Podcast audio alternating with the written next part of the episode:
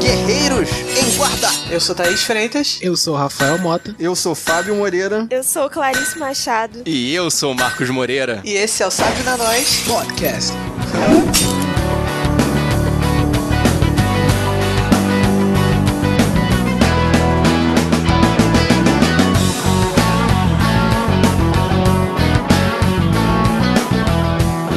Nesse episódio a gente vai falar do ano mais importante da era humana.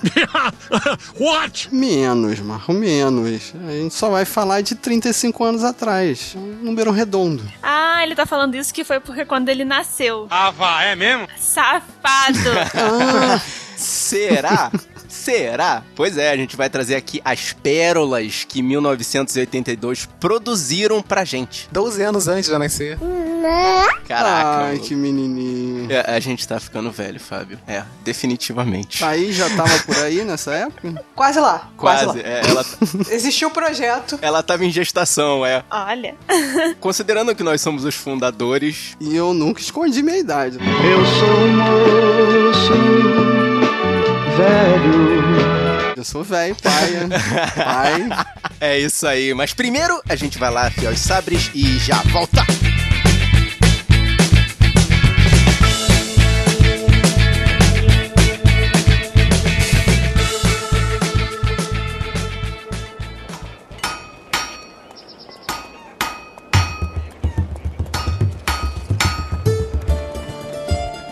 Começando nosso afiano aí falando sobre esse ano muito especial, muito querido, muito maneiro, esse ano que fez parte aí da história da humanidade com muita força. Tá, Marcos, a gente vai falar no episódio. Você nasceu em 1982, né? Pois é, todo mundo sabe, né? Agora todo mundo sabe, né? Primeiro a gente vai começar com um agradecimento muito especial pra galera que ajuda na divulgação do nosso podcast, seja pelo Facebook, pelo Twitter, pelo Telegram. Se utiliza algum outro meio, por favor, fala aqui com a gente nos comentários. Um abraço pra vocês todos. Vocês fazem parte aí dos Guerreiros da Nós e a gente só tem a agradecer pela força que vocês dão. E tem um outro recado, né? Pra variar, o nosso arroz de festa Marcos Moreira passeou pela podosfera, né? É, eu participei do pós-créditos da galera da Com Podcast falando de Guardiões da Galáxia 2. Link tá aqui no post. E você, guerreiro, você já havia nascido em 1982? Tem alguma lembrança dessa época? Da sessão da tarde você deve lembrar, né? Viu algum filme desses que a gente vai falar? Manda o seu e-mail pro sabrenanois.com.br ou entra aqui no sabrenanois.com.br e deixa seu comentário no post. Você pode falar com a gente também nas nossas redes sociais, Facebook, Twitter, Instagram, é só procurar Sabe na Nós tudo junto. Ou mandar uma mensagem de texto ou de voz pro nosso WhatsApp. O telefone é 2199 569 0065. Ou se você quiser trocar uma ideia com a gente em tempo real, a gente tem várias informações sobre esses filmes que a gente falou aqui. Procura a gente lá no Telegram, telegram.me barra sabrenanois, ou clica no link que a gente deixa aqui no post, é o método mais rápido e mais fácil de falar com a gente. Se você caiu de paraquedas aqui e tá escutando a gente pelo site, assina o nosso feed. É maneira mais fácil de você receber todos os nossos podcasts. Procura no seu agregador de podcasts, caso você tenha Android, e se você é da galera do Mac, procura a gente no iTunes, Sabe na Nós. E não esquece de dar suas 5 estrelinhas e deixar um comentário bem maneiro lá pra gente. Agora, Marcos, acionar capacitor de fluxo Regular os pneus e vambora. para 1982.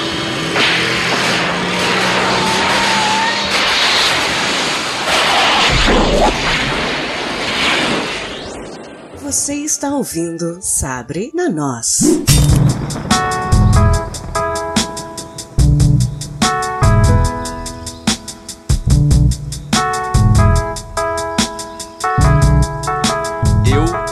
Pela primeira vez um filme de 1982. What? Acreditem ou não, eu nunca tinha Como visto assim? esse filme antes. Ah, tá. Pensei que tivesse visto pela primeira vez um filme desse ano, pô. É, eu entendi isso. Pois é, foi a primeira vez que eu vi esse filme que eu vou falar agora de 1982. Ah, sim. Ah, tá. Porque na sessão da tarde só passava a continuação. Eu vou falar de 48 horas. We ain't partners. We ain't brothers and we ain't friends. I'm putting you down and keeping you down until Gans is locked up or dead. And if Gans gets away, you're gonna be sorry you ever met me. I'm already sorry. Hum, boa pedida. 48 horas. Filme de Bang Bang, como era na da nossa época, chamava, né? Ué, não é uma dupla de policiais? Quase. Na verdade, é um filme do Nick Note, filé, gostosinho, Ui, que delícia! que é um policial linha dura, daqueles que maltrata a mulher, Shut the f up. todas aquelas coisas que os anos 80 ensinaram pra gente quando a gente era criança. Permitiam. né? Exatamente. E aí, ele vai investigar a morte de dois policiais, dois colegas policiais. Pra isso, ele pede ajuda a um presidiário que é retirado da cadeia Eu tava por tentando ele. lembrar, ele não é policial, né? O. O Ed Murphy não. E é claro que o presidiário é negro, Com né? certeza. Porque estamos nos anos Por que 80. será? Não é verdade? pois é. Não, mas também tira da pesada, cara. Ele era policial. Ocorre que um tiro na pesada veio a acontecer dois anos depois. Tá vendo? Ele virou policial. Essa foi a estreia do Ed Murphy no cinema. Antes ele era só comediante de stand-up. Ele era famoso já nos Estados Unidos, mas era só pelos shows de stand-up dele. O Nick Note tira ele de dentro da cadeia pelo prazo de 48 horas, daí o nome do filme, pra poder ajudar na investigação. Porque o assassino desses policiais é um. como se fosse um gangster é, grandão que também tinha praticado uns roubos que o personagem do Ed Murphy participou. Daí precisar desse cara pra poder ajudar na investigação. Agora conta pra gente, por favor, explique por que, que você escolheu esse filme. Bom, eu acho que é um. Esses Bang Bang anos 80, esses filmes policiais de investigação, eram um clássico da época, daí eu ter escolhido ele. E como eu já tinha visto a continuação e eu achei massa, eu achei que era legal trazer o primeiro filme. E tem bromance na história, eles ficam amiguinhos. Não, impressionantemente não. Só que o Ed Murphy tem toda a chance de poder escapar, fugir das mãos do Nick Note e não faz porque ele é um presidiário gente boa. Entendeu? Honesto, né? ele tem todo um código de ética. É, e, na verdade, ele é retirado de lá. A- até porque, dentro da cadeia, ele já tinha um monte de privilégios. Você vê a cena na hora que o cara vai tirar ele lá de dentro da cadeia, ele tá sentado numa poltrona do papai, com um fone de ouvido gigante na orelha, cantando, com a cela aberta. É uma bagunça, E cara. ele faz as presepadas que ele fazia em todos os filmes dele. Obviamente, cantava fininho. Ele vai numa boate de só de negros pra poder dançar. Todos os clichês que você puder imaginar dos negros nos anos 80 vai ter nesse filme, com certeza. E esse é melhor que a continuação? Eu vou te falar que ele é mais íntegro, porque é uma história extremamente simples. É só um policial linha dura que tira esse presidiário de dentro da cadeia pra ajudar na investigação. É simples assim. A única coisa que eu achei bem legal desse filme, na verdade, duas curiosidades. Uma, que a namorada do Nick Note nesse filme é feita pela Net O'Toole. Para os guerreiros mais jovens que não conhecem a Net O'Toole, atualmente ela fez o papel da Marta Kent no seriado Smallville, que eu sei, já acabou faz uns 10 anos. Atualmente, há 10 anos atrás. é, pois é. É que pra ele nunca acabou. Deus. Smallville nunca acabou. Exatamente, pra mim Smallville nunca acabou. E um dos policiais que morre durante o filme é o Mike do Breaking Bad slash Better Call Saul. Que a gente já falou em alguns filmes dele. Ele tá no Tira da Pesada também. É, Sim. exatamente, né? Ele tá nesse filme. tá sim. Mas eu acho que vale a pena ver esse filme sim, porque é um filme policial clássico dos anos 80. Veja, vale a pena ver.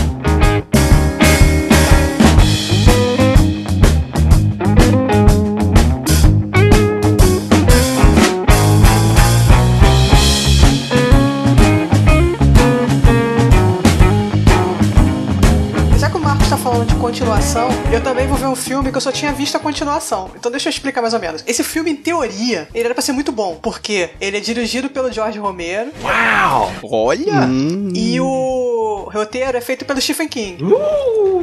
Mas na prática. filme de terror. Ah, na prática. Na verdade, ele é um terrir. É o Creep Show. This is going to be extremely painful, Mr. Verrill. No, this is going to be an entirely new experience. Assim, eu escolhi esse filme porque eu lembro de ter visto a continuação quando eu era criança. E assim, foi o filme que mais me assustou na vida. Eu vi quando eu era criança. Nossa. Mas foi, foi o filme, tipo, deu cutucar meus pais porque eu não tava conseguindo dormir. Pera aí, a continuação. A continuação. Mas também era terrível. Não, Creep Show 2 não é terror, não. Creep Show é, é tipo uma reunião de, de, de histórias de terror. Nesse caso são cinco histórias. No 2, acho que são só três histórias só. São cinco histórias no estilo daquelas revistinhas de terror que aparecem nos Estados Unidos. É, lembra um pouco, eu não sei, achei. Assim, Parece Goosebumps. Goosebumps, exatamente. Essa é a referência que eu queria falar. É no estilo Goosebumps. É meio terrir, só que não é muito infantil, assim. E são cinco histórias, e assim, os avisos que eu posso dar é: quem tem medo de barata, não veja de forma alguma. Ai, que medo! Não passa nem perto.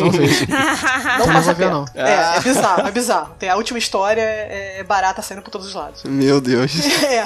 A terceira história, ela vale a pena porque você vai ver o Leslie Nielsen perdendo a linha, dando chilique, fugindo do monstro, morrendo de medo. Porque você ver o Leslie Nielsen naquele, naquele esquema de, tipo, sempre sério na mesma, por causa dos filmes de comédia. Mas medo sério ou medo ele dá louca? Medo, medo. Assim, é engraçado porque é a cara do Leslie Nielsen desesperado. Mas, assim, aparece o monstro lá. Eu acredito que na época tenha dado mais medo. Agora que os efeitos especiais e a maquiagem ficaram meio ultrapassados, Uhum. não causa efeito nenhum. Mas na época deve ter dado medinho, sim. Agora que tá meio ultrapassado, deve ter um estilo um pouco trash já, né? Bastante, não pouco, bastante.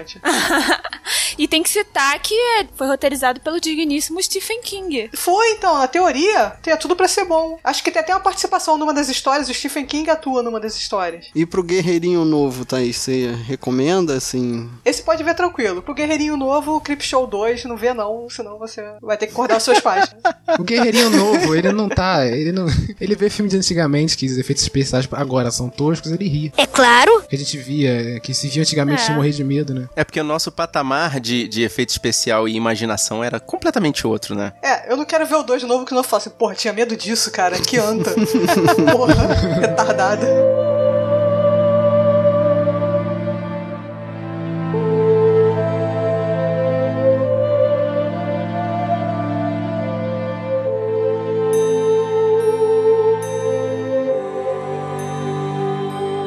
Falar de um filme de 82 que tem uma história muito parecida com vários outros filmes de adolescentes meio que da época, né? Que é um filme que trata de, de, de falar sobre os adolescentes quando eles saem desse estágio de, de ensino médio, né? Pós-ensino médio, quando eles vão pra facu, meio que faculdade, escolha de carreira, né? Vou falar de quando os jovens se tornam adultos, né?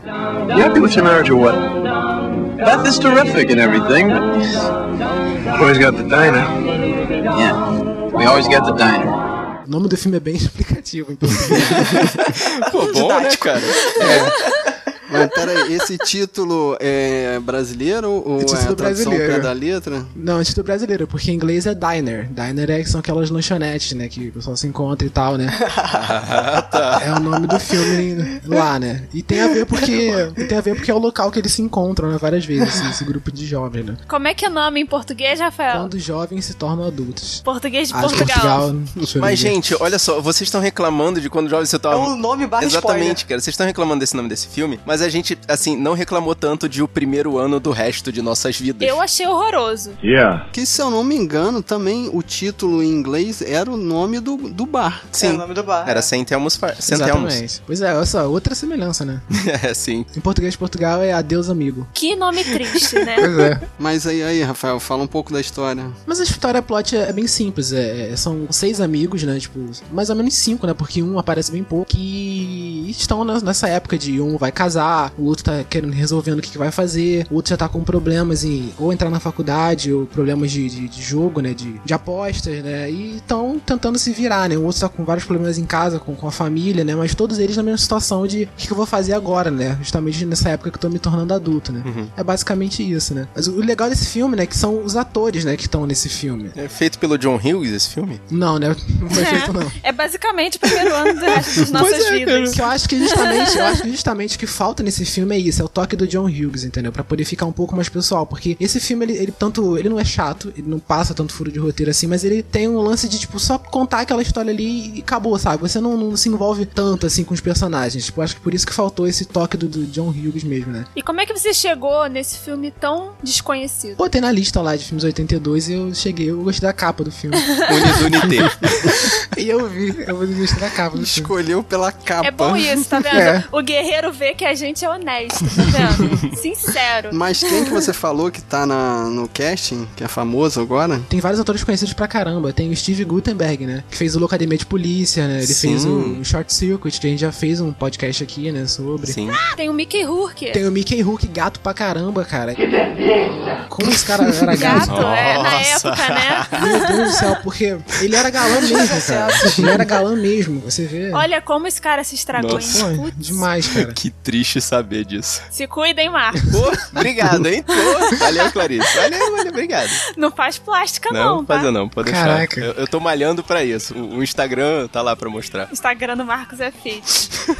Tem o Daniel Stern, que do Esqueceram de Mim, um dos bandidos do Esqueceram de Mim. Ah, sabem o, é o grandão, né? Sim, aquele bandido que parece um mendigo. espantalho. Aquele gigante, um espantalho, é. Espantalho, é. Né, pra você ver como é que é, porque todos eles estão bonitos pra caramba na época, né? E você vê agora como é que eles estragaram, né? Não sei se foi pela. O Daniel Stan continua parecendo espantalho. Não mudou muito, Cara, não. o Caramba. tempo consome a tudo, Rafael. Não tem jeito. A vida de excessos também não ajuda muito, não. Tem o Kevin Bacon também, né? Caraca, Kevin Bacon, cara. Fazendo um cara loucaço, né? Tipo, é um dos personagens mais legais, assim, do filme, né? Que você não entende bastante, assim, mas pro final você, você vai meio que entendendo a história dele, né? O filme é legal que ele conta em detalhe. Alguns personagens, assim, são legais que ele conta em detalhes pequenininhos, assim, que você, se passar despercebido, você não- quase não percebe, né? O que, que, que tá acontecendo com aquele personagem ali, entendeu? Do motivo, né, dele ser daquela forma, né? Ali. E o Kevin Bacon é um desses, né? Ele é loucaço, mas ele tem um- uma, meio que uma motivação ali, né? Que fica meio que na entrelinha do filme. É bem legal. O Kevin Bacon foi que envelheceu melhor, hein? Pois é, cara, pois é. Acho que sim, acho que Percebendo aqui. E o Kevin Bacon, eu não. De primeira, assim, eu não percebi que era ele. Não sei, porque eu acho que eu, eu não tenho essa, essa referência de vocês que vem vem em muitos filmes dos anos 80, Footloose e tal, assim. Por isso que. Quando, sim. Footloose. quando eu vi ele de primeira, assim, demorou um pouco pra eu perceber que era ele, né? Bem novinho. né? O, o Kevin Bacon tá no, no primeiro Sexta-feira 13, que a gente já falou. Isso que eu ia dele dizer, também. cara. A gente teve o privilégio de ver a estreia do, do Kevin Bacon no cinema com Sexta-feira 13, cara. Pois é. Eu não sei se é privilégio ou é velhice, só velhice mesmo. Mas esse filme, ele, ele é de 82, né? Mas ele se passa em 59, né? Em Baltimore, né? Aí tem vários assuntos, assim. Tem alguns assuntos políticos, assim, que botam bem, bem de leve, né? E várias outras coisas, né? Que os filmes dos anos 80 tem. Tem machismo pra caramba, tem lance de... Tem racismo também no filme. Oh no. Todas essas coisas que meio que passam despercebidos, assim, pelo roteiro, né? Uhum. Não como forma de, de denúncia, né? Mas, assim, como se fosse uma coisa natural, né? Assim, tirando graça. Ah, mas é importante pra gente nunca esquecer e aprender, né? A gente Pois tem é. que ver o exemplo pra poder saber o que não fazer, né? Uhum. Mas assim, a nota desse filme é 7.2, assim, mas é, mas sei lá, o que eu falei, pra mim faltou um pouco mais de envolvimento com os personagens mesmo, faltou esse lance do, do John Hughes mesmo, né, que ele faz com os personagens do filme dele. Mas é um filme bem legal.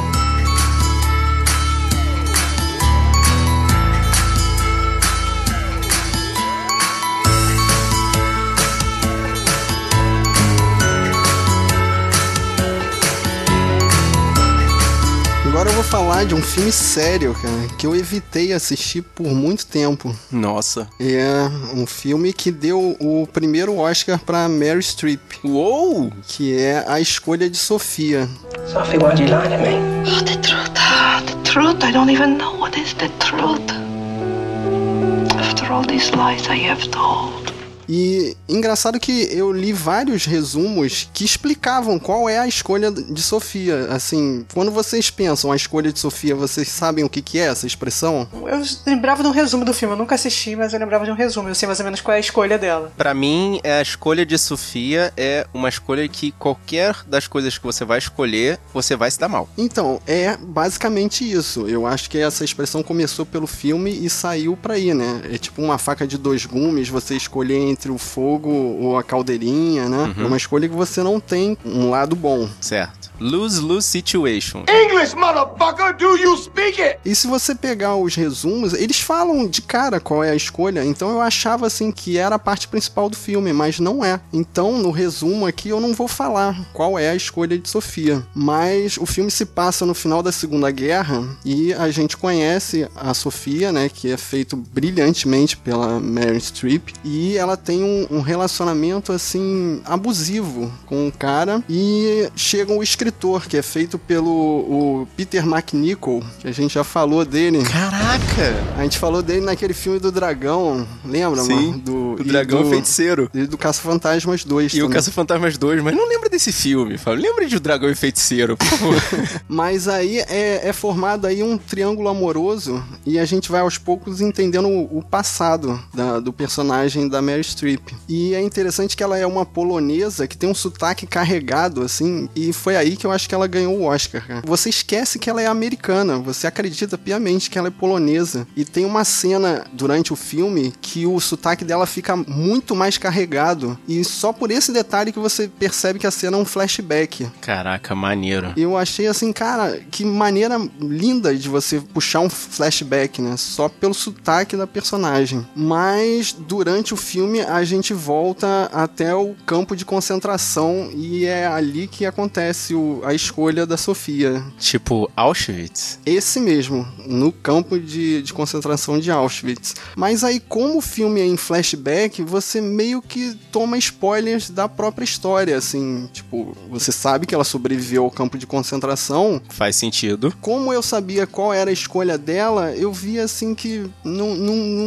não adiantava, assim. Ela sofreu pra caramba pela escolha, mas no final das contas não fazia diferença, assim. Mas é um filme, assim, meio, meio lento e eu acho que só vale a pena pro guerreiro, assim, que quer, quer assistir pela Mary Streep, assim, para você ver como ela era uma ótima atriz desde o início da carreira dela. E qual o tamanho do filme, mais ou menos, Fábio? É longo, Saber são vale. duas horas e meia. É um filme, assim, sem pressa de contar a história. É, se de uma porrada só, acho que não dá, não. E ela tá linda, ela tem umas duas cenas assim de nudez parcial. Eu nunca pensei na Mary Streep como uma, uma mulher bonita, Sexy assim, symbol, né? sex symbol. E, cara, ela tá um pitelzinho. Pitelzinho é, é a palavra de hoje, guerreiros. Tweetem, por favor. Mas, assim, pro guerreiro não iniciado, assim, que não é um cinéfilo, é um filme difícil. E não corram atrás das sinopses, porque senão vocês vão tomar um spoiler na cara. Ah, eu já ia ler aqui, nossa.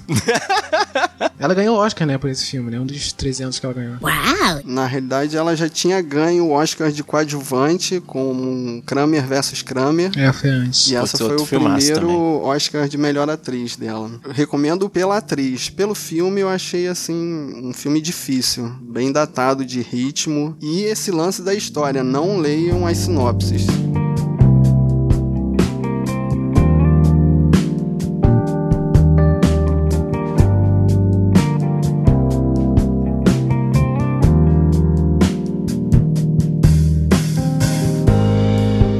Falando em Pitelzinho, a gente pode puxar o meu próximo filme, Sim, por favor. que é Rambo. You got someplace I can eat around here? There's a diner about 30 miles up the highway. Is there any law against me getting something here? Yeah, me. Olha aí. Nossa, é porque o Stallone está um pitelzinho nesse filme, né? Eu não sabia como fazer esse link. Desculpa. Ficou perfeito. É. Não? o Stallone não consegue ser bonito nunca. Mas tudo bem. Não, é porque sabe o que acontece? É que quando ele fez esses filmes lá no começo, o nego falava: Não, caraca, ele tem uma capacidade de atuação tremenda, ele consegue mostrar as pessoas com problemas psicológicos. Não, era ele. Sendo, Era ele sendo mesmo, né, ele. fudido. Sabe? Então. Mas Rambo é depois de Rock, né? Então eles já conheciam o ator.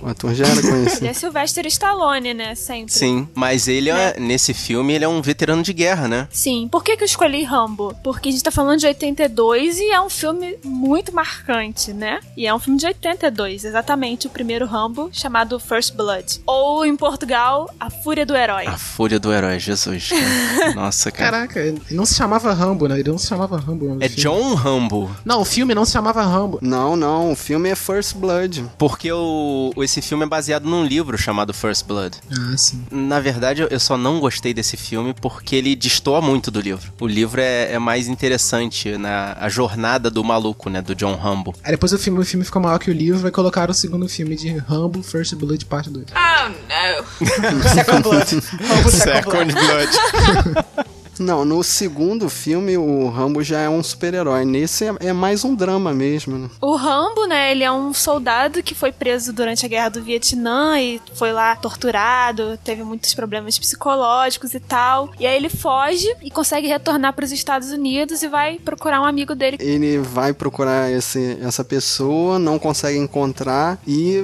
vai pra cidade só tentar achar um lugar pra almoçar. E aí ele é escorraçado pelo policial, porque porque na realidade a gente não consegue entender direito o motivo, porque o filme não consegue passar isso pra o gente. O filme né? não consegue passar a ideia, mas quem estudou um pouquinho de história americana sabe que essa guerra que aconteceu no Vietnã foi uma guerra muito, entre aspas, injusta, porque os americanos estavam sendo mandados para lá para comandar uma guerra que não era exatamente deles. Os Estados Unidos faz isso até hoje, né? Fuck yeah! A gente vê isso lá no Oriente Médio e os países que eles fazem guerra. Mas a questão é que quando esses soldados voltaram para os Estados Unidos, eles vieram muito mal vistos por causa da fama de, de, de, arranjar problemas, de ter uma vida promíscua e com uma moral muito baixa. Eles passaram a ser maltratados quando voltavam do, da guerra. E o policial ali só quer tirar o Rambo da cidade. Ele fala, o Rambo pergunta: Ah, onde é que eu posso almoçar aqui? Aí o policial fala: Ah, continua caminhando duas milhas para lá que você vai chegar num posto de gasolina. That is so unfair! Tipo, aí que começa o First Blood, né? A primeira. Como é que fala? Vou fazer uma excelente referência agora. É a partir desse momento que começa o Dia de Fúria de Rambo. Hum. Entendeu? Mas tem ação nesse filme? Ele atira, ele mata a gente? Tem. Tem, ação Pô, ele tem, destrói né? a Ação cidade tem. toda. Destrói a cidade, cara, Ah, com uma tá. metralhadora na mão. Oh, yeah. Mas sempre me pareceu um pouco raso, assim, entendeu? O filme não consegue passar essa história toda que você só consegue entender lendo sobre. Porque Lendo tudo o livro. acontece muito rápido. O Rambo é preso, aí dentro da cadeia ele é esculachado, assim, meio torturado, e essa tortura relembra ele do tempo da guerra.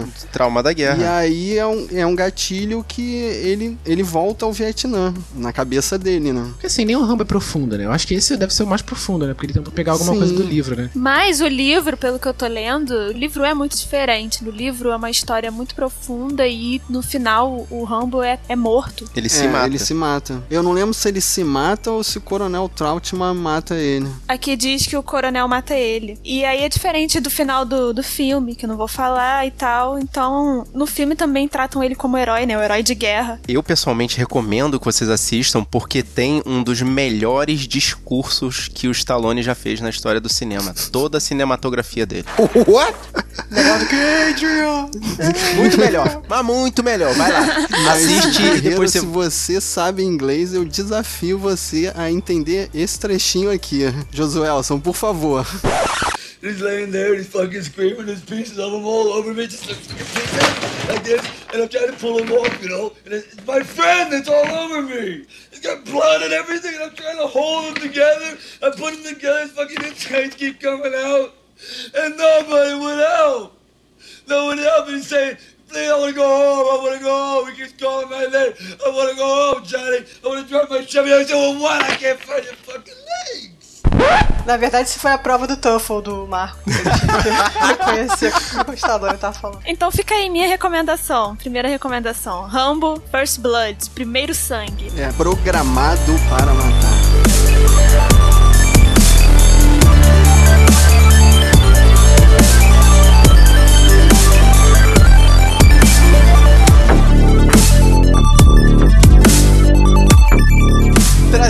Minha segunda indicação, eu me lembro que os anos 80 foram o início da era digital. Assim, você pode não acreditar porque a gente mora no Brasil, mas acredite, os anos 80 foram o início da era digital. É mesmo? Tudo que gerou a aparelhagem que a gente tem aqui na nossa tecnologia de hoje em dia veio de lá. E eu acho, assim, na minha cultura eletrônica, tudo começou com Tron, uma odisseia eletrônica. Hey, hey, it's the big master control program everybody's been talking about. Stop!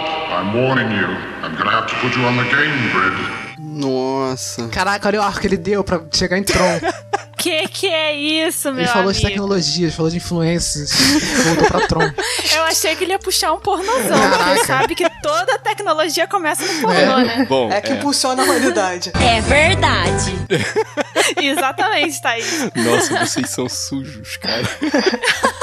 vamos lá, vamos lá.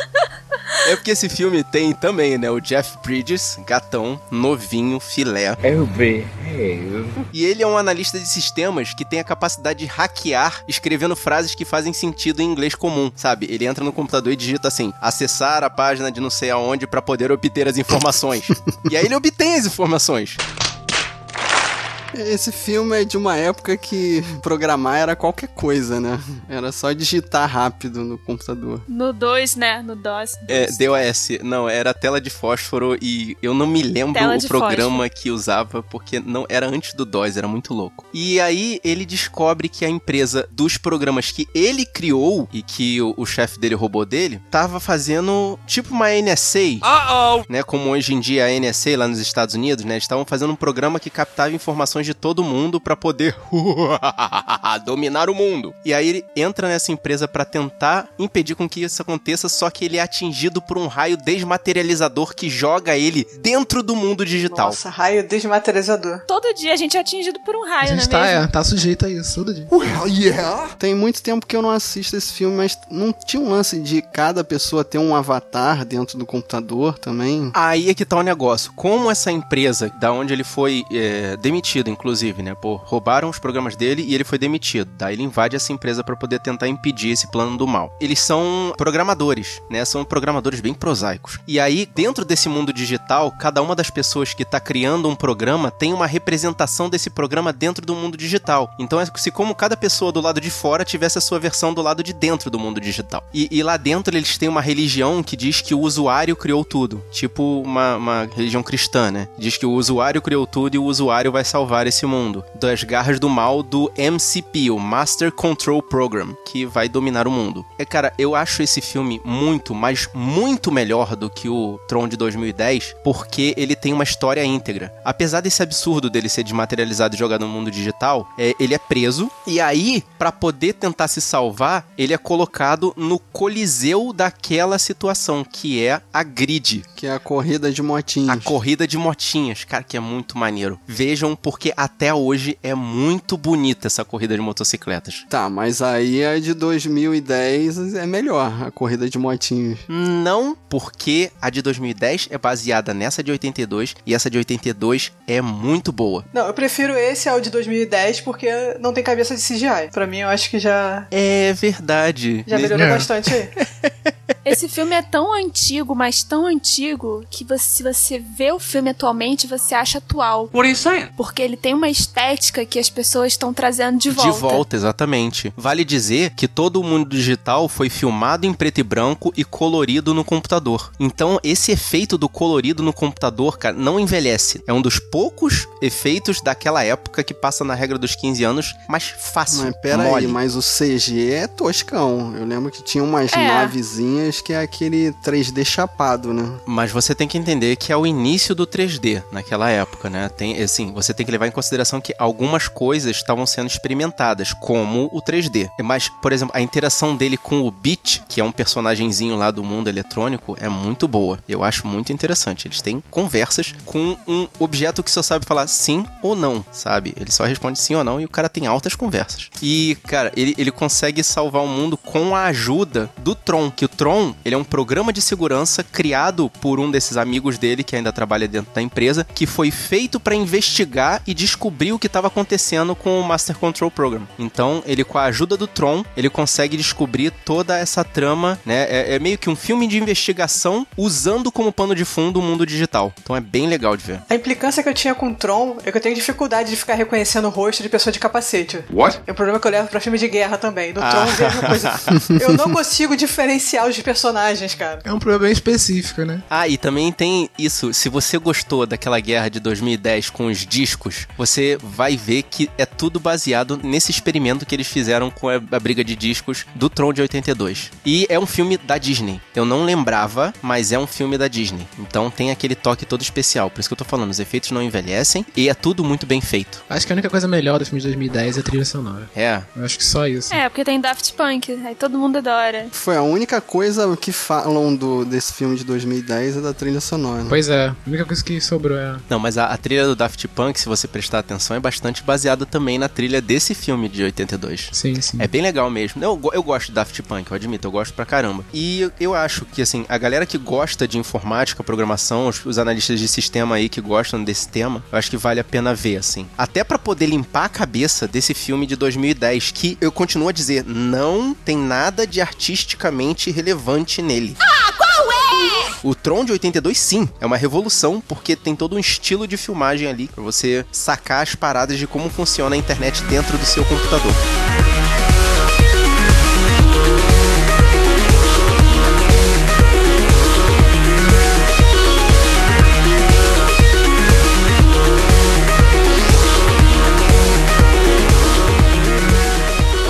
Meu filme agora da vez, esse filme é a continuação. Oh my god. É, é o Star Trek 2, A Ira de Khan.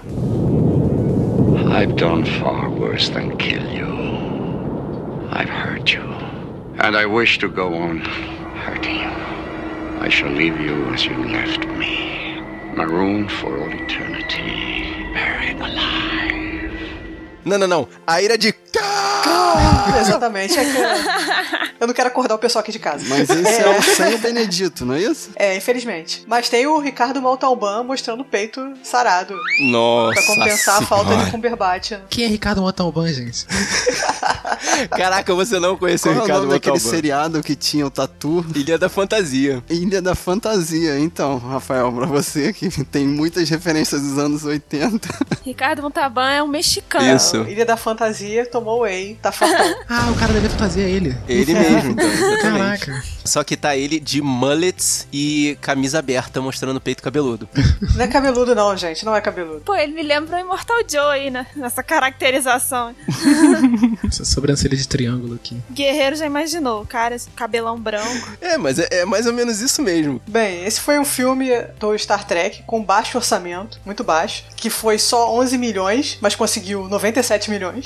Então, o investimento do século. E eu lembro de ter visto esse filme quando era criança. Então, agora vendo de novo, eu vi as referências dele, assim, que tem nos dois primeiros filmes do, do Star Trek. É cheio de referências, seja de nomes que eles jogam, de personagens, de naves. Muita coisa que tá dentro desse, desse filme aí do, da Ilha de Khan. Uhum. E o Khan, ele era um vilão que apareceu no episódio de 67. E o filme é de 82. Isso é que é guardar rancor. Verdade, caraca. Quase 20 anos guardando rancor, né, cara? Quase anos luz, né? Quando ele aparece no episódio, o Capitão Kirk, ele deixa ele exilado num planeta que seria um planeta habitável, que tinha recursos pra ele sobreviver, ele com a patota dele lá. Uhum. Só que acontece uma treta que o planeta, alguma coisa bate no planeta e o planeta fica inabitável. Oh, não! Ele fica esse tempo todo vivendo na miséria. Ele com a galera, a mulher dele morre, tem todo o negócio. Então ele já sai com sangue nos olhos, ele consegue uma nave, que é até a nave do Chekhov, e aí vai atrás do, do Kirk, que nessa época ele é almirante, já não tá mais capitão de nave nenhuma. Uhum. E aí ele sai com a Enterprise pra dar um rolé com os Aspira, e aí ele recebe um, um pedido de socorro, e aí entra na treta toda com o Khan. E nisso meio do negócio tem uma bomba que faz surgir vida em planeta inabitável, tem todo esse caô que não vale muito a pena. Mas aparece é, aquela doutora do. Mas essa, essa bomba chamava Prometeus? Não, não prometeu. Já era outro nome. A doutora que aparece como, mulher, é, como mãe do filho do, do Kirk, né? Ela é aquela lourinha que aparece no segundo filme, que é a filha do, do almirante grandão lá, que quem faz é o Robocop. Quem? Caraca, você tá misturando dos filmes novos, né? Caraca, é de é, eu tô- eu tô- nossa, tá dando nó na cabeça, cara, peraí. Esse filme do Star Trek 2, eu só me lembro do show de overacting, cara, porque o Montalban e o William Shatner, cara, tão... Ele, ele- eu não sei como eles conseguiram atuar, que eles parece que estão tudo cheirado. Whoa, dude! Muito louco, assim, exageradaço, sabe? Os caras tão muito doidos assim, soltando as frases como se não fosse haver um amanhã, enquanto atuavam. Mas você tá falando da versão em inglês ou da dublagem? Não, né, a da versão original, eles atuando de verdade, cara. Nossa, é, é assustador. Uma outra referência que eu peguei é no primeiro filme dessa, dessa da franquia nova. Tem, eles fazem, falam sempre desse teste Kobayashi Maru, que é o teste que ninguém consegue passar, que é feito para as pessoas perderem. Então, esse teste aparece nesse filme. Ah, caraca. Que aí o Kirk explica que ele fala que foi a única pessoa da academia que já passou no teste Kobayashi Maru. Aí fica todo mundo querendo. Tem uma aspira lá que fica toda hora perguntando a ele como é que ele passou, como é que ele passou, como é que ele passou. Aí no final ele fala que ele trapaceou. Gotcha. Caramba, então ele é, ne- nesse filme dá spoiler do, do filme novo, é isso? Não, mas aí não é spoiler, você sabe que ele trapaceou. Tipo, é um spoiler de 5 minutos de expectativa entre ele passar no teste e ele falar que trapaceou. Faz Uma coisa sentido. que eu conheço por alto desse filme é aquela cena, uma cena que falam que é uma cena famosa do filme, né? Que o Spock tá numa câmara, né? Aí no filme de, no filme atual ele eles meio que inverteram essa cena, né? Que ele coloca a mão no vidro, os dois colocam a mão no vidro. Né? Sim, sim, tem uma cena de bromance assim forte lá. É. Bromance dramático. É o Spock, entra pra poder mexer na parada no, no motor lá e tá tendo uma radiação mega ultra forte lá. Mas só que isso aí, eu vou falar que o Spock, pô, esse filme é de 82, o Spock morre. Só que aí, na hora da edição, eles resolveram não matar o Spock. É o quê? Então, eles jogam, tipo, o caixão dele no planeta onde caiu essa bomba de vida, que cria vida no planeta. Então dá a entender que o Spock vai ressuscitar. Ah, sim. Jogaram boa, jogaram. Até porque o filme seguinte é a procura por Spock, não é isso? O título? Exatamente. Hum, então não é spoiler. Não é É porque nessa época o Nimoy já tava cansado de fazer o Spock, Tava, então ele tava. tava querendo que matassem o Spock. É porque já tinha feito todo o seriado, né? O seriado já tinha passado na televisão, não feito sucesso, voltado, feito sucesso e aí começaram a fazer os filmes, né? Uau! Foram, sei lá, 20 anos nessa, nessa e brincadeira, depois né? ele se arrependeu, porque ele voltou em todos que ele conseguiu da, da- dos filmes novos, né? Exatamente, Pô, a aposentadoria não tava tão boa assim, tava dando pra pagar o plano de saúde. Oh, tá. Mas, ele, mas ele aproveitou essa situação pra dar uma catucada no Zacari Quinto e falar assim: olha só, meu filho, tu tá entrando nessa roubada, tu não sai dessa roubada nunca mais, meu filho. Era isso ou continuar sendo Sylar. Então. Eu acho que ele tá no lucro. É, eu também acho.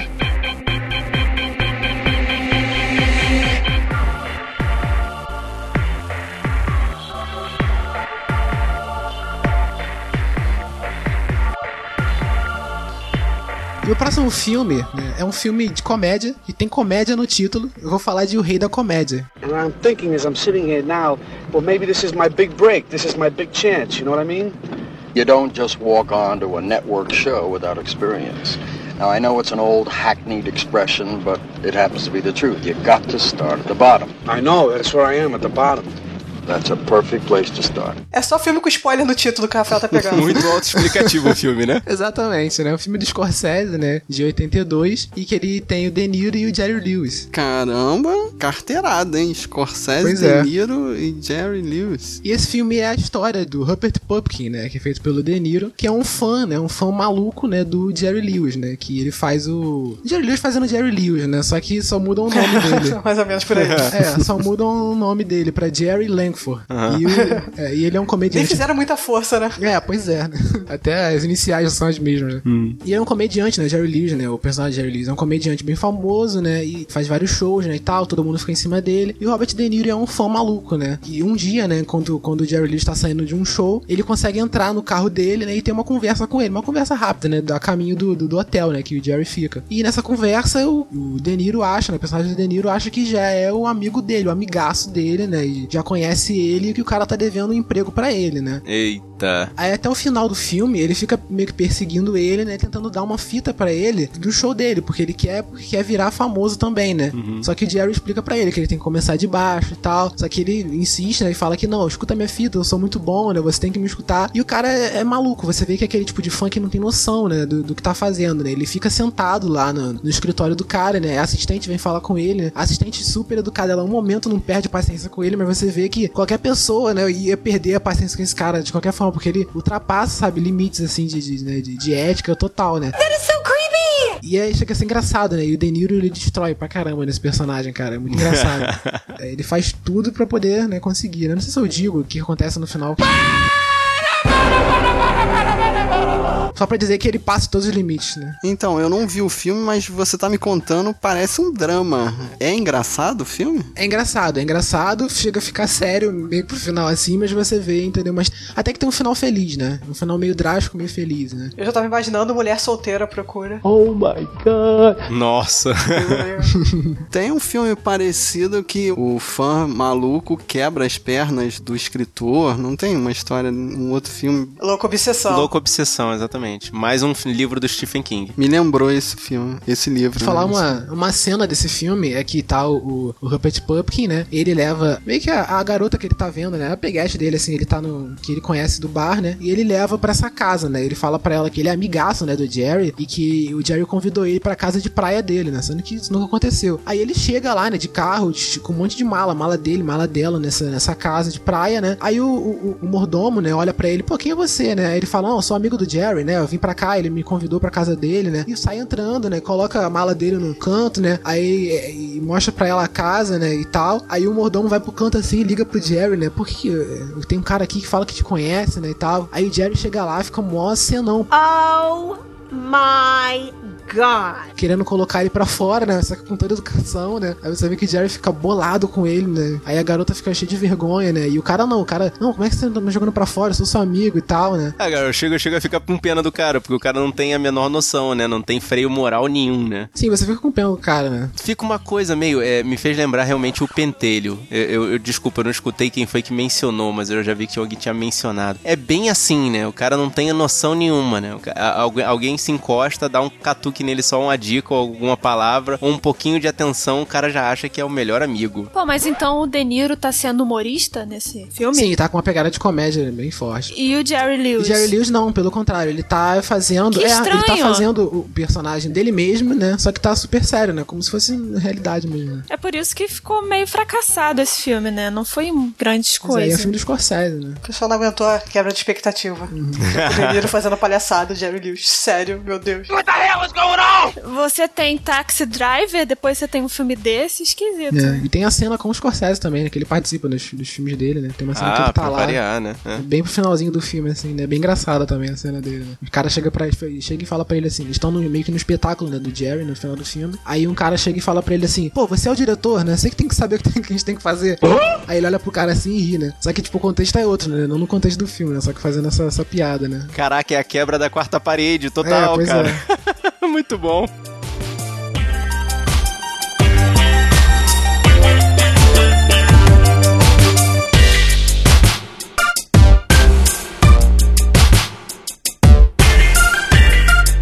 E agora, né, eu falei primeiro de um filme sério, eu vou falar de um filme, uma comédia. Engraçado que era um filme que eu via muito na sessão da tarde. Picardias Estudantis. You see that sign? No shirt, no shoes, no dice. Right. Learn it. Know it. Live it. Nossa que é isso? senhora. E vendo o filme agora com o corte original, eu, eu pensei, cara, como isso passava na sessão da tarde? Não sei. A Globo cortava muita coisa, cara. O que, que é picardias? Caraca, dicionário, picardias.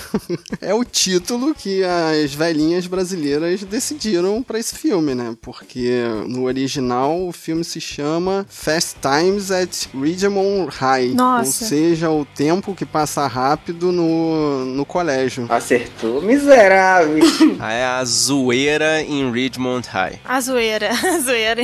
É basicamente isso. Assim, embora eu- tenha assistido várias vezes, eu não conseguia pensar num, num resumo, eu não conseguia lembrar da história. Aí, assistindo agora sério e o corte original, eu percebi, não tem história. É, são várias, vários personagens fazendo alguma coisa, né? Sem, sem muito. É um bobeirão americano? Sim, é isso? é o proto American Pie. Olha isso. Caraca, cara. E eu fiquei chocado que é roteiro do Cameron Crowe. Nossa. Pra quem não lembra dele, ele fez aquele é um filme que eu adoro, como é que é? Quase Famosos. Quase famosos, é. E a história é baseada no livro do Cameron Crowe, em que ele se infiltra no colégio pra escrever o livro. Ele, ele já tinha passado pelo segundo grau e ele vai passar uma temporada em um colégio e anotar as amenidades, né? Tudo que acontece entre o mundo adolescente nos anos 80. Tipo, nunca fui beijada. Isso me lembra Anjos da Lei, né? Acho que a gente já É, falou, é a bem fez um parecido, só que o disso. objetivo era diferente, né? Era só saber as fofoquinhas do- dos garotos. Ele quer escrever um filme sobre as putarias adolescentes. Yeah, baby! Vamos botar isso. Sim, na realidade é um livro, né? Que depois se transforma num, num roteiro pro filme. Ah, tá. Esse filme tem umas coisas que me incomodaram, assim, que são os clássicos dos anos 80, né? What else? Eles falam homossexual, fag, como xingamento, Uhum. assim, à torta e à direito, como se fosse uma coisa natural. Anos 80, vai, Fábio. Sim. Até no Bill e Ted eles falam isso. Bogus! Tava vendo no Honest Trailer. Nossa.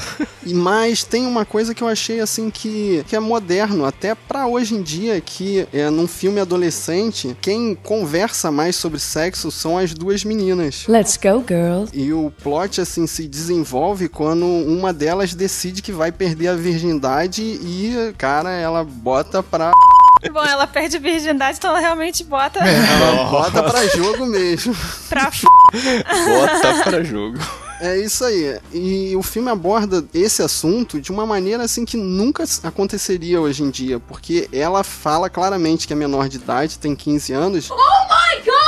E ela perde a virgindade com um cara de 20 e poucos anos. Gente, me segura. Nossa Só que aí eu fico pensando, pensei na parte legal. Ela mente a idade pro cara. Isso é crime ou não? Eu fico assim, hoje em dia, não sei se seria. Juridicamente falando, Olha, sim. é, não é crime, porque maior de 14 não é estupro. Não, mas não tira, é, não tira a questão da Mas, responsabilidade. Quer dizer, é, é estupro. Sim, é Desculpa. estupro. Mas, se for consentido, não. Menor de 12, mesmo consentido, torna-se estupro. 12, É, mas pode acho. ser uma corrupção de menores aí também. É complicado, é, É. complicado, exatamente. Bom, isso nunca aconteceria hoje em dia, com certeza. Se ela chegar e falar, tipo, ah, eu tenho 15, mas eu deixei, aí não tem muito problema. Hum, tem, tem mais ou menos, foi o que a gente falou, tem a É. questão da corrupção. Em 1982, não. Em 82 valia Não, tudo. por isso que É, 82 anos 80. E um é, outro assunto total. que eles abordam de uma maneira superficial é o aborto. Oh my god! Ela, num desses relacionamentos, engravida e não tem assim dois minutos de diálogo. Ela fala: ah, eu já decidi, eu vou na clínica pública, custa 150 dólares, o que pra época eu imagino que seja um dinheirão, porque se hoje é 600 reais, imagina quanto era 30 anos atrás, né? Sim, certeza. Mas é, é jogada essa informação assim, eu acho que até a título informativo pros adolescentes que viam o filme, pra saber que eles têm essa opção. Why not? Mas como tudo nesse filme é de uma superficialidade assim até perigosa, mas eles falam abertamente em aborto. Eu fiquei meio chocado também. Esse filme realmente foi uma, uma quebra, assim, de paradigmas sociais bem forte, cara. Eu, eu me lembro que mesmo com os cortes, não era fácil dele ter passado na televisão. Como é que um filme desse passa na sessão da tarde? Anos 80, cara. Pra você ver, tem um treinamento de sexo oral que as meninas fazem com cenouras na hora do recreio. Tipo, uma parada hoje... Os anos 80 são os anos mais a caralho que existem. I know, right?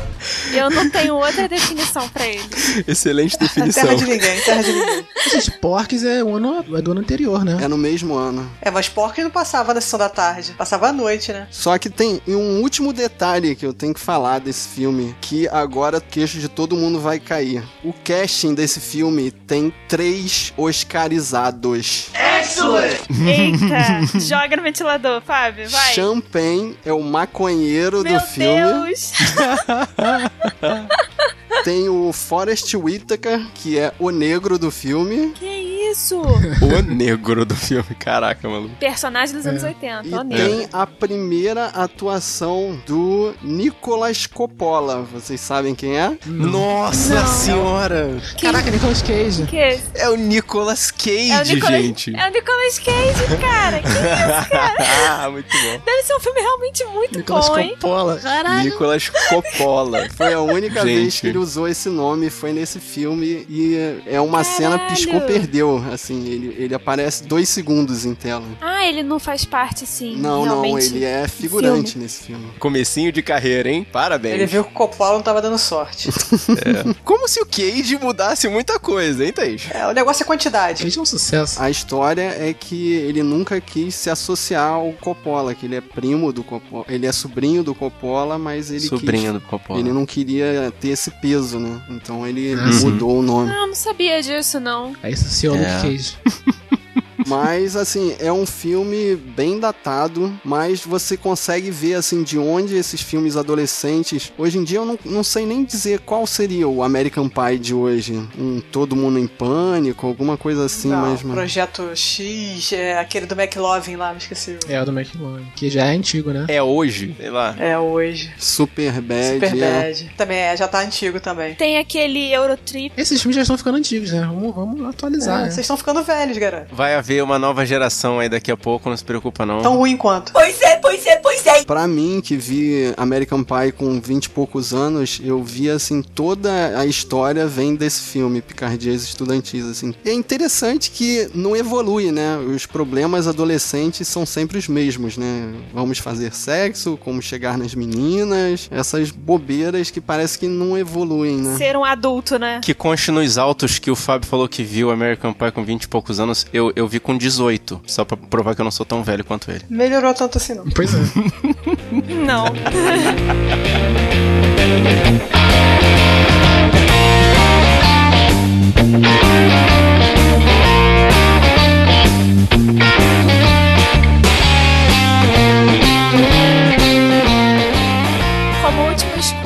eu peguei um filme que o Rafael já tinha falado no episódio anterior que a gente gravou. É um filme de 82, né? Como estamos falando aqui. Foi muito famoso e é um marco até hoje. Hum? É um filme com muitas citações. Eu estou falando de Amor Estranho Amor. Oh my god! Opa, Não, não, não, não. Corta, Josuelson, passa a faca. Que é de 82. O critério não era só esse, Clarice. O critério não, Não, era a só Xuxa esse. vai derrubar a gente aqui. Mas vocês não Corta falaram isso. que era filme de Não, 82? não, eu, tô eu, eu não quero ter problemas com a Rede Globo, eu não quero ter problemas Eu com a não Rede aceito Record. isso aqui nesse programa. Clarice, eu tô citando um filme não, de 82 não, muito não, famoso. não, corta. Você não vai falar de Amor Amor. Você, você não vai falar. Guerreiro, socorro. Isso é um absurdo. Isso, isso é censura, e mas é a censura pelo bom senso, Clarice. Não, ok? Ok. Fica a dica aí pra procurarem na biblioteca do Paulo Coelho. Não tem, não tem. A Globo tirou da internet. Não, vai ter que ter em algum lugar, não é possível. Tem. Só na Deep Web, deixa isso pra lá. Tem, é possível tirar da internet. Pela sua própria conta e risco, guerreiro. Tem chinês em torrent. Não, não, eu, eu não recomendo. Não assista porque tem a Xuxa pelada. Ninguém pode saber disso. Tem Pelé, não tem Pelé?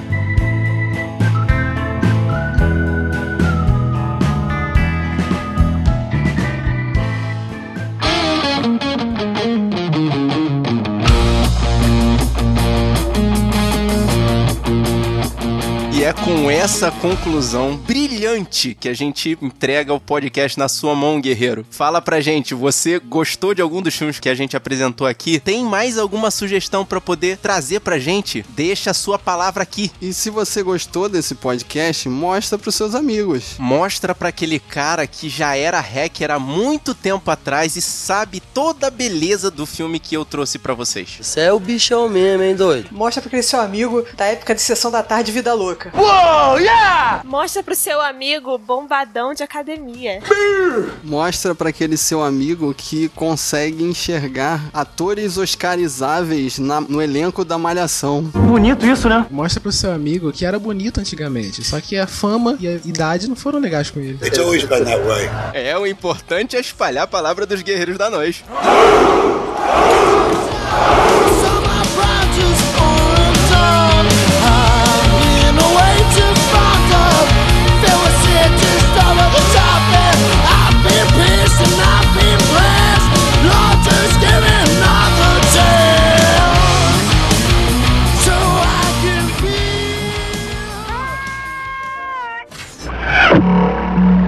Message for you, son.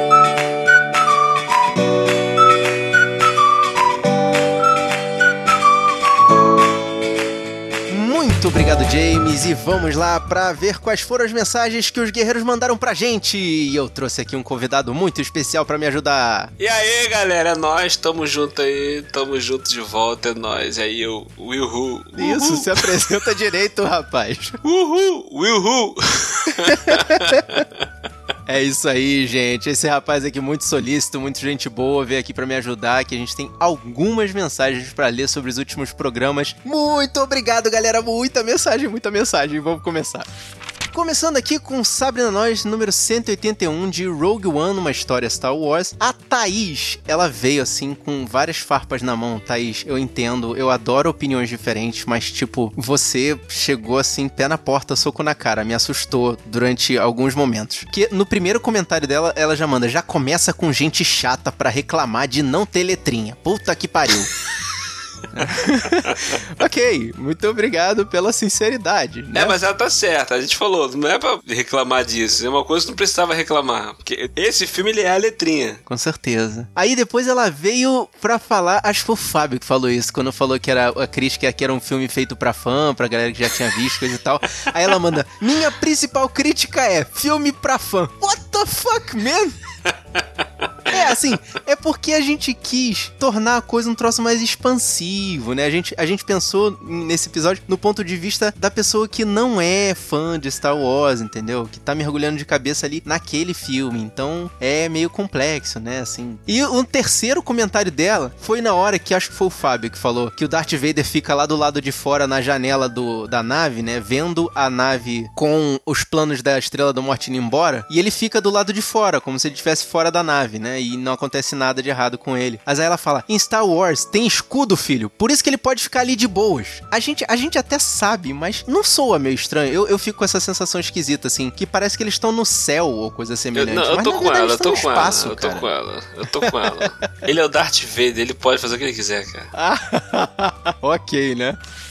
Sabre na Nós 185 do filme Capitão Fantástico. O Alex é Dávila ou Davila? Eu imagino que seja Dávila. É, o Alex Dávila botou aqui. Que filme fantástico. Alex, Alex, Alex, troféu tudum. pra você, meu amigo. Muito bom. Fantástico. No Sabre na Nós número 200 de Kong, a Ilha da Caveira, Adrielis Rodrigues mandou um e-mail! Yay! Adoro e-mails, cara, adoro e-mails. Ela disse o seguinte: Olá, guerreiros. Comecei a escutar o Sabre na Nós há uns 4 meses, mais ou menos, mas só agora ouvi o episódio número 200 e me animei a escrever pra vocês. Como vi que vocês gostam de e-mails, resolvi fazer a alegria dos guerreiros e mandar um. Yay! Assisti Kong ontem, 25 de abril, e me surpreendi por não ter gostado tanto do filme quanto esperava. Ei, o elenco me chamou tanta atenção que pensei que encontraria um roteiro um pouco melhor. No lugar disso, temos personagens burros e rasos. É verdade. É, eu, eu- eu não tendo a concordar. Não tem como defender.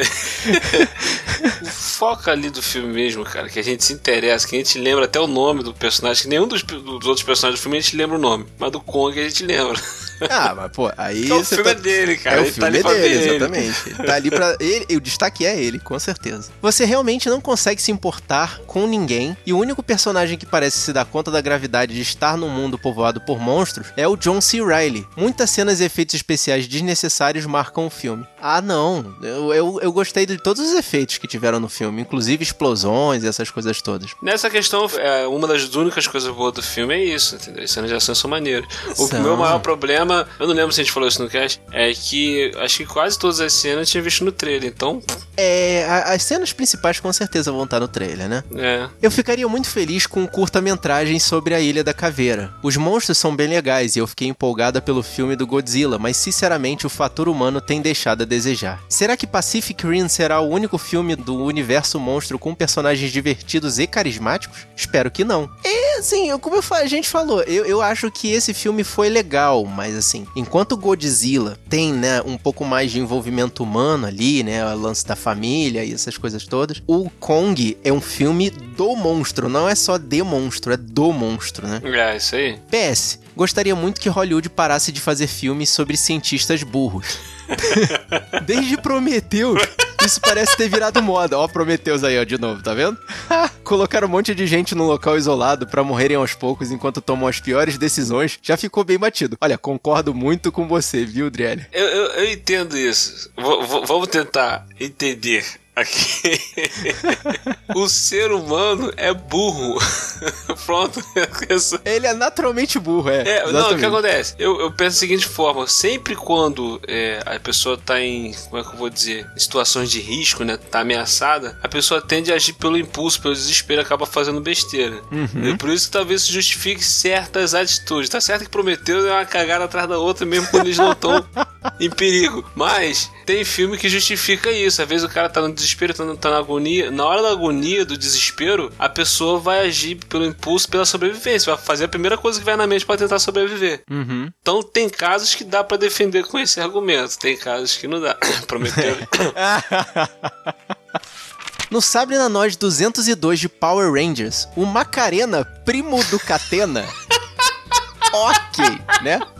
Ele manda dois disclaimers. Um cara que fala: Ai, tomei spoiler da Trini ser bicha. É muito viado mesmo, hein? Cara, eu, eu- isso, isso é extremamente MDM, realmente. Parabéns ao cara por fazer associação com o Catena. Só falta olhar o set do Lego e da Hasbro e dizer: Ai, tomei spoiler porque vi que o Ares é o vilão da Mulher Maravilha. Ele fica gigante no final. É, isso é um spoiler, tá, Macarena? Só pra, só pra você saber. E outro, como assim não sabe quanto tempo se passou? Quando eles estão na nave pela primeira vez, o Zordon já diz: A Rita voltou, vocês têm 11 dias pra se preparar. Corta a cena, mostra o videoclipe do treinamento e o Zack riscando na parede. Um, dois, três dias. Realmente, assim, a gente não se ligou nessa contagem de tempo, Macarena. Então, assim, desculpa, tá? Uma coisa que vocês não comentaram. Para com isso, tá me tirando da, da seriedade. Toda vez que fala Macarena, ele é, Macarena. Uma coisa que vocês não comentaram, muito do realismo do filme foi chupinhado de um curta feito há alguns anos. Inclusive, o Ray Seiba processou o fã que fez o curta e fez ele apagar da internet. Disse que essa versão mais adulta era uma ofensa aos Power Rangers. Caramba. É verdade. Tudo isso pra 3, 4 anos depois o cara usar praticamente o mesmo conceito na introdução do filme com o Zordon Red Ranger naquela mega batalha. É verdade. Tem um vídeo, eu não sei se ele ainda existe pra encontrar na internet, que é a introdução do filme dos Power Rangers. Assim, quase que 100% chupinhado. Só que foi feito 3, 4 anos antes, cara. Então, assim, a única explicação que o Saban fez pra poder ter processado, mandado o cara tirar, é porque ele já tinha tido essa ideia. Só que o cara botou, como o cara devia ser um produtor de YouTube, ele fez isso 3, 4 vezes mais rápido e pronto, lançou. É. Ah, faltou comentar a cena mid-credits com o Tommy Ranger verde. É, mas é que o negócio, eles falaram, perguntaram do lance do Tommy Oliver, Tommy Oliver lá naquela cena antes dos créditos, mas agora parece que tá tendo uma ideia dos produtores de que o Tommy pode ser a Tommy. Pode ser uma menina ao invés de um rapaz. Entendeu? Tá rolando esse rumor. É, eu, li, eu li algo sobre isso. O bom de não ter aparecido nada, só a jaqueta, é isso. Entendeu? Vale a, a, a situação, porque Tommy pode ser menino ou menina. Na verdade, eu fico bem na torcida pra ser uma menina, entendeu? Uma, uma Ranger extra ali pra poder ajudar eles a- e para também pra balancear, né? São três caras, duas meninas no time principal. Eu acho que seria legal ter uma menina a mais. Mas tá sabendo que pode não ter mais nada, né? Ai, cara, nem fala isso. Eu tô tão. Eu, eu quero que tenha, eu torço pra que tenha. Eu, eu ajudo a pagar. Se tiver crowdfunding, eu dou minhas moedinhas É, pra eles. parece que cara. o filme foi mal na China também, né? Que era tipo assim, lugar, a esperança de ter a bilheteria alta. Parece que tá indo mal lá também. Droga. Mas vamos lá, vamos terminar aqui o comentário. O filme é ok, mas peca demais no lenga-lenga, e como a grana era pouca, eles morfam só no final. Agora, pro segundo filme já tá setado do Zed aparecer, a Rita sendo arremessada até a base dela na lua é uma referência, igual no original. E, claro, o Ranger Verde. Com essa notícia aí que o William falou, né? Vamos torcer, né, cara? Vamos, vamos torcer. Vai- eles vão abrir o crowdfunding, todo mundo vai dar lá a moedinha e, e vai dar tudo certo, cara. Vai ter sim, vai ter segundo filme sim. E complementando aqui o podcast de Power Rangers, o Fernando Ribeiro, ele comentou aqui. Pô, Marcos, obrigado por ter me mencionado e também pela promessa da missão sobre namorada de aluguel. Desde já ansioso.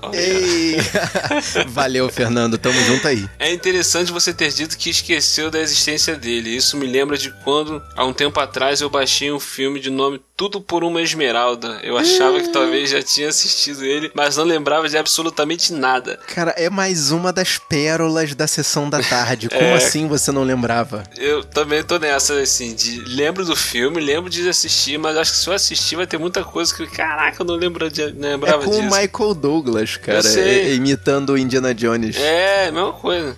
e aí continua aqui, ó. À medida que eu ia assistindo, eu me lembrava da cena, mas sem nunca saber qual seria a próxima cena. É bem isso mesmo que acontece. É bem isso aí. É. Ao término do filme, eu percebi que não havia uma cena sequer que não estivesse na minha mente. É claro que eu precisei ver o filme para lembrar delas. E me deu até uma certa nostalgia, pois eu me lembrei que já havia assistido Tudo por uma Esmeralda inúmeras vezes junto ao meu irmão no cinema em casa. Tá vendo aí, ó? Ressuscitou na mente. Muito Olha bom. aí, puxou, tá vendo? É incrível como nós nos esquecemos de algo que já vimos várias vezes quando criança. Mas basta assistir novamente para lembrar de tudo como se fosse ontem. Pô, pior que é isso mesmo, mesmo, cara. É assim.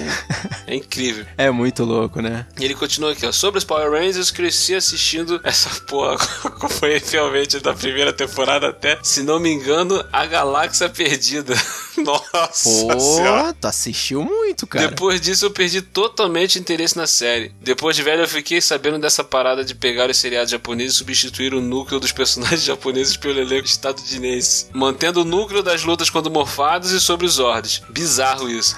Talvez eu assista esse novo filme, por mais que eu deteste os Power Rangers hoje, nossa senhora. Caraca, maluco. Não posso ser ingrato, já que assisti a série e os filmes por anos. E joguei vários jogos também, principalmente Power Rangers The Movie do Super Nintendo. Cara, Muito, muito, bom. muito bom cara, esse jogo. Joguei bom esse muito jogo. também. Nossa, ainda lembro o nome de quase todos os personagens e Zord. E, assisti, e, e se assistir, acho que não vou ficar boiando nas referências. Ótimo podcast, como sempre. Ah, muito obrigado aí, Fernando. É, continuando aqui no podcast de Power Rangers, o Serial 101 falou: Excelente programa, mas algumas coisas ficaram faltando. E pra começar, muito do que acontece no filme é referência da série, mas não de Mighty Morphin, e sim de Dino Thunder. O Ranger azul negro é genial, é basicamente a descrição do Ethan. O vermelho atleta líder relutante, Corner, já o era há quase 10 anos. O Ranger vilão, Trent, era tão mal que mesmo depois de regenerado foi clonado pra poder continuar batendo no resto da equipe. Nossa. Três adolescentes ganhando superpoderes fugindo da detenção. Connor, Ethan e Kira fizeram isso achando suas dinopedras para o Dr. Oliver. Caraca, fugir da detenção, ok.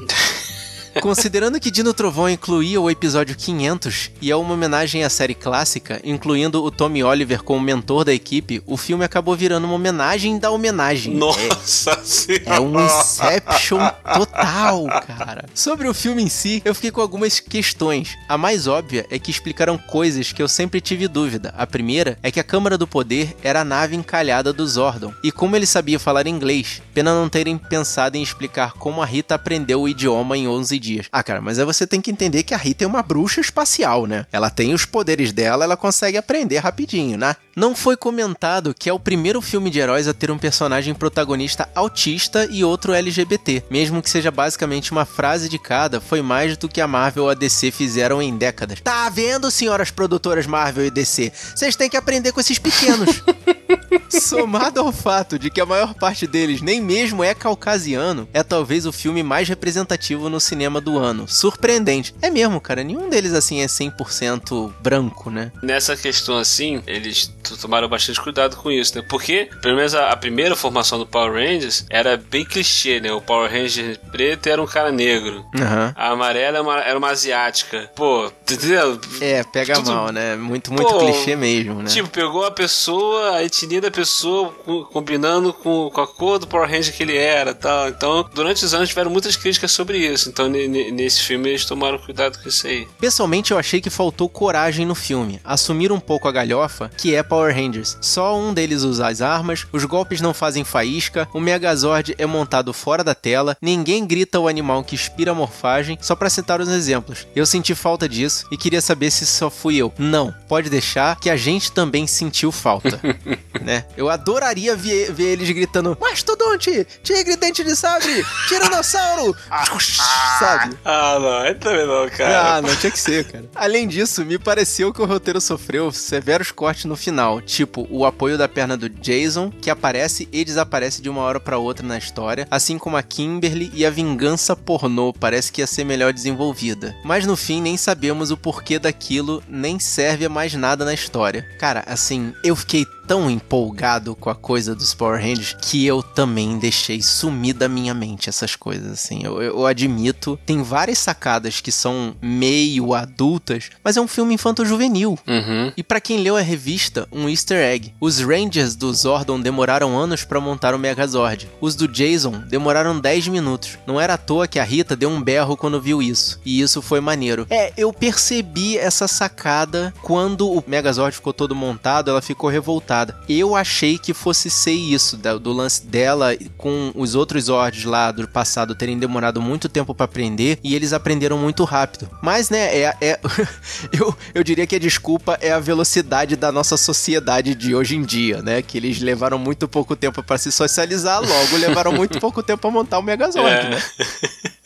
E aqui ainda no Power Ranger a galera gostou mesmo. A galera tá gostou, rapaz. Aqui o Cássio Cirone que respondeu aqui, ó. E aí, colegas da Podosfera? Passei por aqui, ouvi o seu podcast e gostei. Irei compartilhar o link na minha página facebook.com/barra Lord Podcasts. Parabéns pelo trabalho. Vou lá nesse negócio aí também. Valeu, Cássio. Vou lá visitar o Lord Podcasts. Obrigado, cara.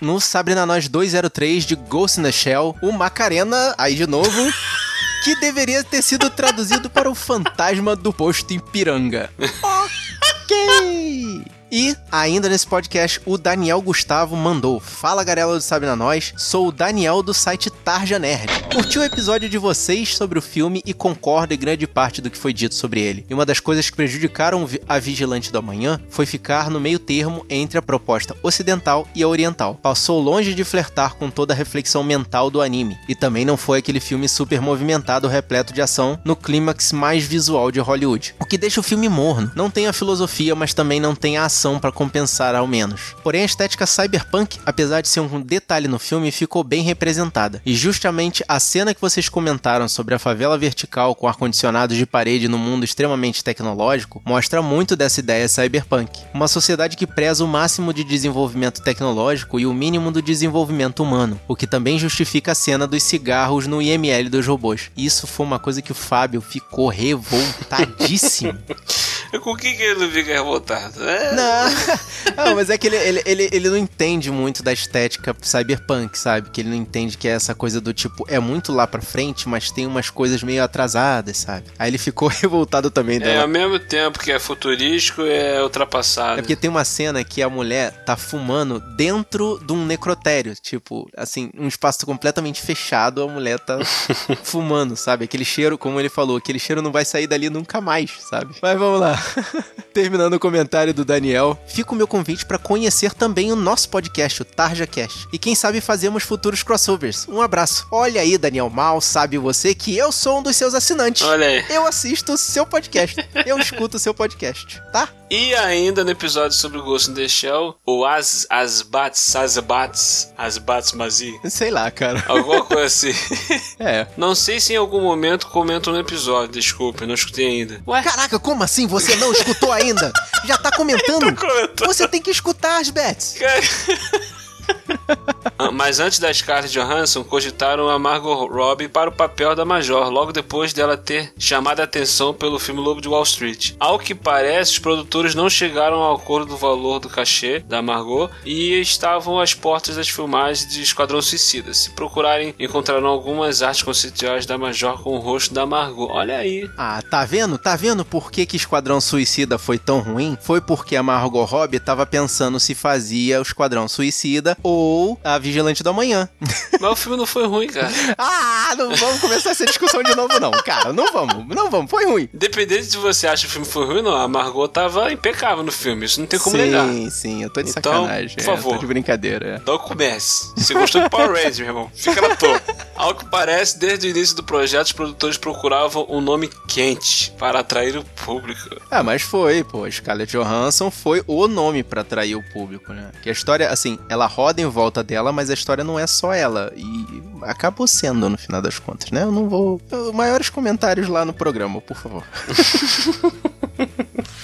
No Sabre na Nós 205, sobre os filmes de Charlize Theron, o Marcos Elencar de novo mandou: Caros amigos, ouvi esse cast esperando vocês falarem de Terra Fria, pois esse foi o primeiro filme da Charlize que eu vi. Desde aquele momento já pude perceber que ela era boa atriz, que com o tempo ia crescer ainda mais na carreira. Dos filmes citados, vi Advogado do Diabo e Jovens Adultos. Em relação à participação dela em Velozes e Furiosos, acho que foi mais um descanso de filmes mais dramáticos, até porque o personagem dela não é tão bem desenvolvido como se algum vilão de Velozes e Furiosos fosse bem desenvolvido, né? Concordo em gênero, número e grau, ok? Por outro lado, é ela quem praticamente salva Branca de Neve e o Caçador, com sua vilã. Para aqui rapidinho, só um comentário sobre Branca de Neve e o Caçador. Só na mente dos produtores de Hollywood, que a menina lá, eu não sei nem, não lembro nem o nome Ah, dela. Kristen Stewart? É, que fez a Bela. Aonde que ela é mais bonita do que a, a Charlize Theron? Não, nunca. Eu, eu- é, é- é muita, é muita doideira. cara, cara. Será que é a beleza interior do coração que, o- que o filme se trata? Ah, só se for, né? Por Deve dentro. ser.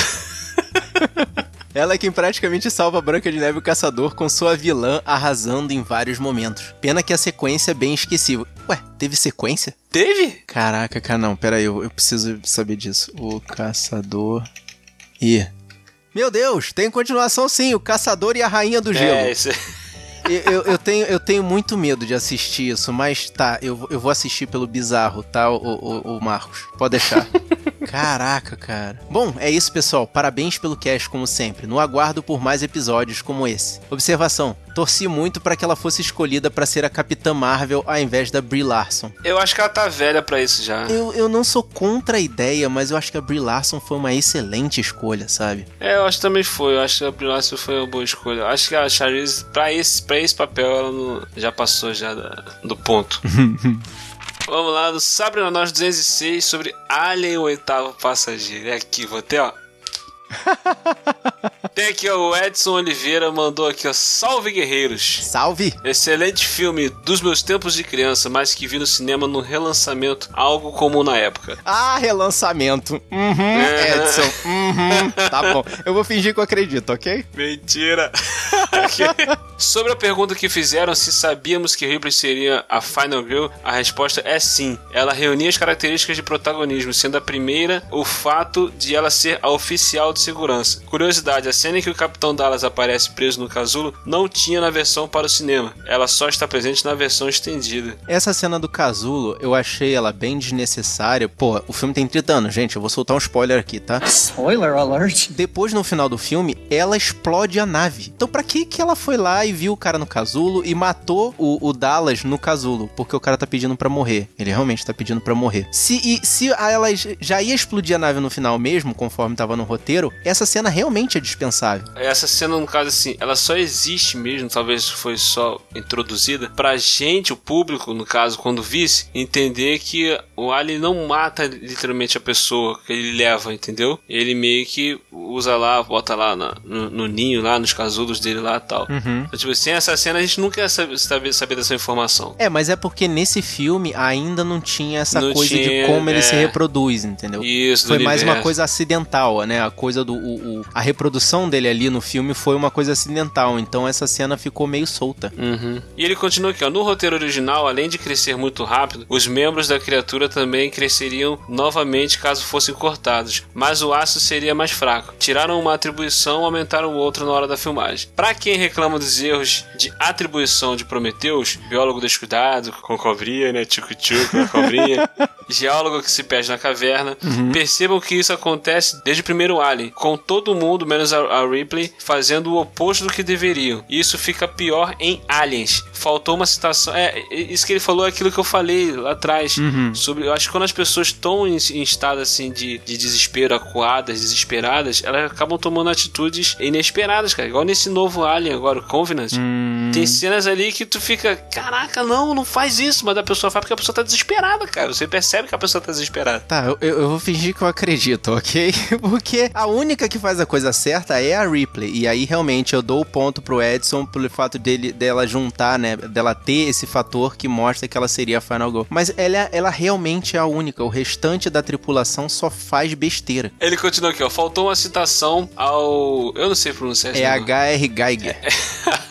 H.R. Geiger, o designer de- do Alien, falecido em 2014. E sim, tudo é fálico ou ginecológico nos desenhos dele. ok, né? Assim, melhor saber do que não saber, né? Mas se não fosse por ele, o monstro pareceria uma aranha ou uma versão biológica do ED-209 do Robocop. Nossa senhora. É, não, foi, foi, realmente foi uma ideia genial do Geiger ter feito aqueles desenhos ali. E, porra, se não fosse isso, o filme não seria o que foi. É, cara, o Alien é uma das criaturas mais é, aterrorizantes do cinema, cara. Tá? Sim, com certeza. E terminando esses comentários aqui, ainda no episódio de Alien o Oitavo Passageiro, o Fernando Goiás mandou pra gente saudações, guerreiro. Parou, parou, parou, parou. Como é que é? A Clarice nunca viu Cosmos. Difícil encontrar palavras pra expressar a minha decepção. Corre lá no YouTube aproveita que tá completa e dublada e descubra por que Carl Sagan é um ser tão icônico quando o assunto é ciência. Cara, É. e é legal também você vê a nova versão de Cosmos feita pelo Neil deGrasse Tyson, que tá na Netflix. Vai lá e vê, que é muito maneiro de ver. Continuando aqui. Que maravilha, moçada do Sabre na Nós voltando a falar de filmaço e mandando na lata Alien, o oitavo passageiro. É, porque foi o próprio Fernando Goiás que num comentário anterior reclamou que a gente tava falando de muito filme atual, sabe? A gente tava traindo o movimento, sabe como é que é, né?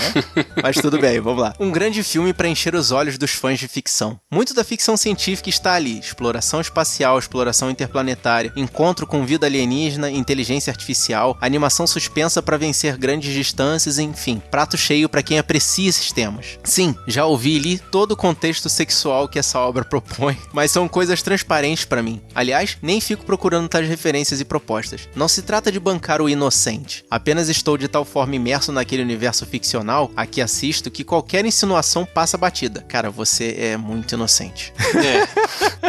Vocês especulam sobre o oxigênio ser a causa do espantoso crescimento do alien. Faz muito sentido. Lanço outra. E se a substância que é tida como sangue do alien só se torna ácida quando em contato com oxigênio? Caraca, você Olha explodiu só. a minha cabeça nesse momento. Mais uma, uma possibilidade muito maneira mesmo. Bom, não lembro se isso é explicado nas sequências 3 e 4, as quais não tenho paciência pra rever, É. pois não me atraem. É, cara, a 3 eu até diria que eu pretendo ver, eu admito que eu ainda não vi, mas eu, eu vou ver. A 4, putz, eu, eu, eu não quero assistir de novo, porque é sempre muito melhor na minha cabeça. Quanto aos comentários sobre a Sigourney Weaver, bem, só digo que estaria feliz da vida se tivesse uma tábua daquela comigo. Lembrem-se que em Os Caça-Fantasmas, ela tava de arrasar. Não, cara. Tava, tava. Não, admito. Cara, no Caça-Fantasmas é outra pessoa. Completamente outra pessoa. Enfim, obra obrigatória pra quem curte ficção ou mesmo terror. E claro, ação. Já que na sequência, James Cameron soube muito bem como imprimir sua marca em Alien, o Resgate, sem desvirtuar a proposta do primeiro filme. Fernando Olho, muito obrigado pelo seu comentário. Gente, muito, muito obrigado pelos comentários de vocês. A gente adora receber isso e a gente espera ansiosamente mais comentários de vocês. E, claro, William, muito obrigado pelos seus comentários aí, pela sua ajuda com a gente aí, cara. Tamo junto sempre. Precisar, só chamar, só gritar. Tamo aí. E agora uma última mensagem, pô, a gente trouxe todos esses momentos felizes até agora, tem que ter uma, é, assim, a gente guardou agora pro final um momentinho triste. Como vocês podem perceber, a gente não lançou o podcast na segunda-feira como era o nosso hábito agora em 2017, mas a gente tá tendo alguns problemas técnicos e infelizmente a gente não vai mais poder ser semanal. O Sabre Nós Podcast vai passar a ser quinzenal. Mas a gente conversou direitinho, a equipe lá do Sabre, e graças ao nosso amigo aqui, William de Souza, do Will Who Cash, a gente não vai deixar você, guerreiro, sem um episódio toda semana. A gente pediu autorização para esse rapaz aqui e uma semana vai ser o Sabre Nós Podcast e na outra semana vai ter o Will Who Cash para poder dar esse auxílio aí pra gente, trazendo os episódios no nosso feed mesmo. Então, a gente vai dividir o feed com o William e ele vai dividir o dele com a gente. Então, os dois feeds vão ter episódios do Will Who Cast e do Sabe na Nós. É isso aí, vai ficar o Will Who Cast, que sempre foi quinzenal, só que agora com a ajuda do Sabre na Nós vai ficar semanal, porque uma semana vai ter o Will Who Cast, na outra semana vai ter o Sabre na Nós, depois vai ter o Will Who Cast, depois vai ter o Sabre na Nós. No fim das contas, você vai continuar com um episódio Toda semana. toda semana no seu feed, entendeu? Uma semana do Sabre na Nós, outra semana no Will Who Cast. Se você assinar o Will Who Cast, vai estar lá o episódio do Sabre na Nós, e se você assinar o Sabre na Nós, vai estar lá os episódios do Will Who Cast, do Sabre na Nós também, tudo junto, misturado. Que é pra poder não deixar você, guerreiro, sem a sua diversão semanal. Então é isso, cara. Muito obrigado e tamo juntos. Isso aí, tamo juntão, misturadão. Eu sou Thaís Freitas. Eu sou Rafael Mota. Eu sou Fábio Moreira. Eu sou Clarice Machado. E eu sou o Marcos Moreira. E esse foi o Sabe na Nós Podcast. Podcast.